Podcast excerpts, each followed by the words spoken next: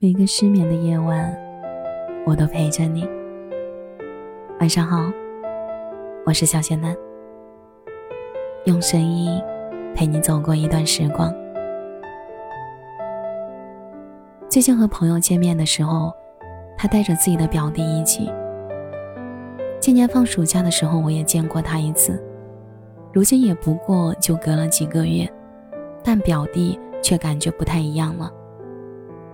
以前的他大大咧咧的，讲话也有些不过脑子。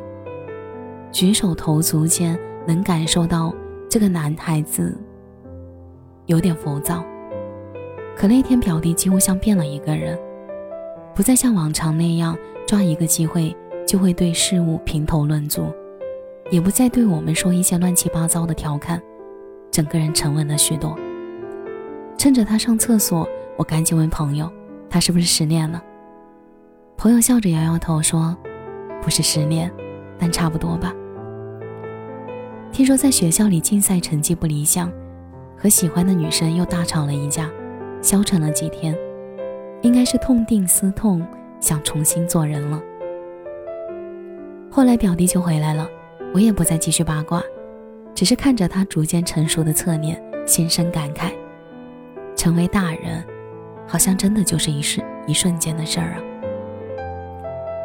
以前我也和周围的人聊过长大这个话题，我们都一致的认为，尽管成长是一个过程，但长大感是会在某个时刻忽然就产生的东西。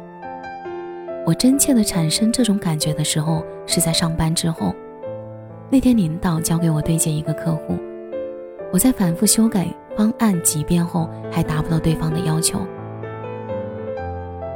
周围的同事都忙得没有时间帮我，而我也不愿意初来乍到就在领导面前露了怯，只能盯着电脑屏幕，急得想哭。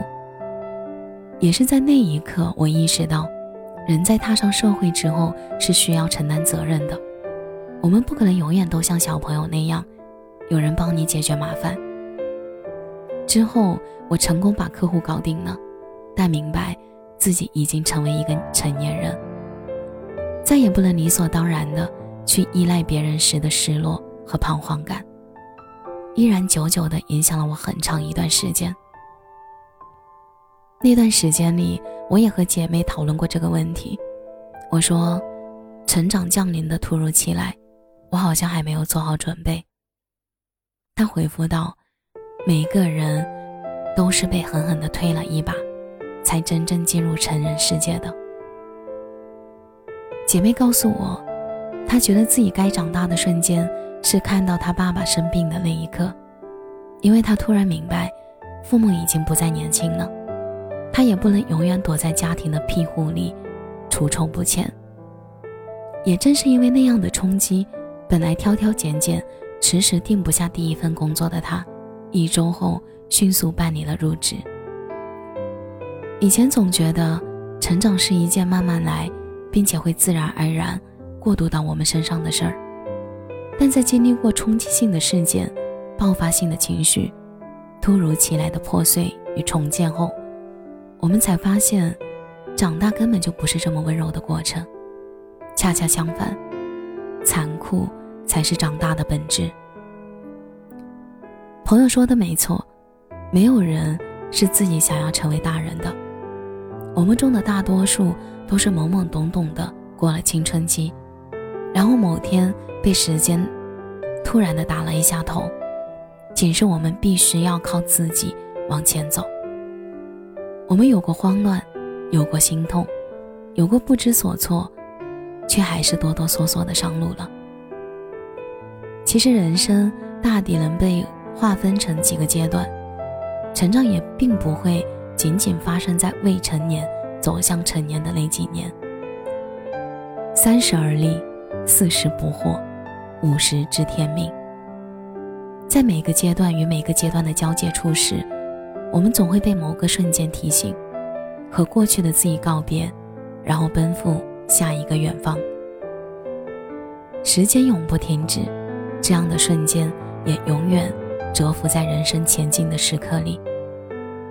当你感受到这一刻来临时，不要去抗拒它，去消化它，《小王子》里有一句话我很喜欢：世界上所有的大人都曾是孩子。如今我想给他补充一句：世界上所有的大人都是在忐忑与生长痛中，学会摆脱软弱，不再做个孩子。所以，即使是被推着肩膀见识到了成年人的世界，也别太害怕。往前走，你会成为闪闪发光的大人的。感谢你的收听，这里是咸蛋电台，我是小简单。每晚十一点，我都在这里等你。节目的最后，祝你晚安，有个好梦。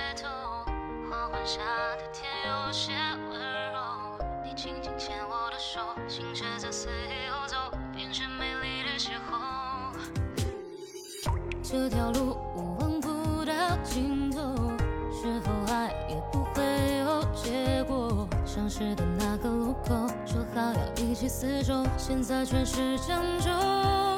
也许是我们都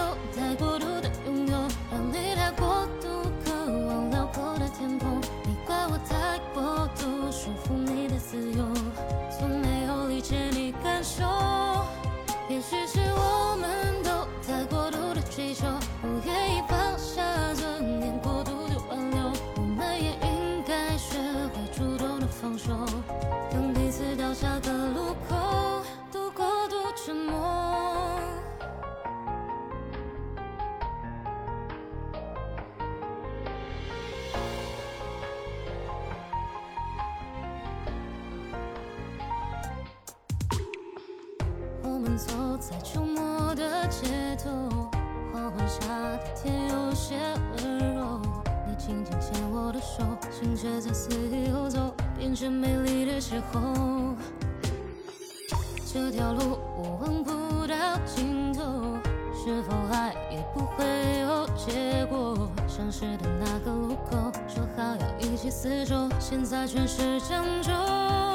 也许是我们都太过独拥有，让你太过度渴望辽阔的。天空，你怪我太过度束缚你的自由，从没有理解你感受。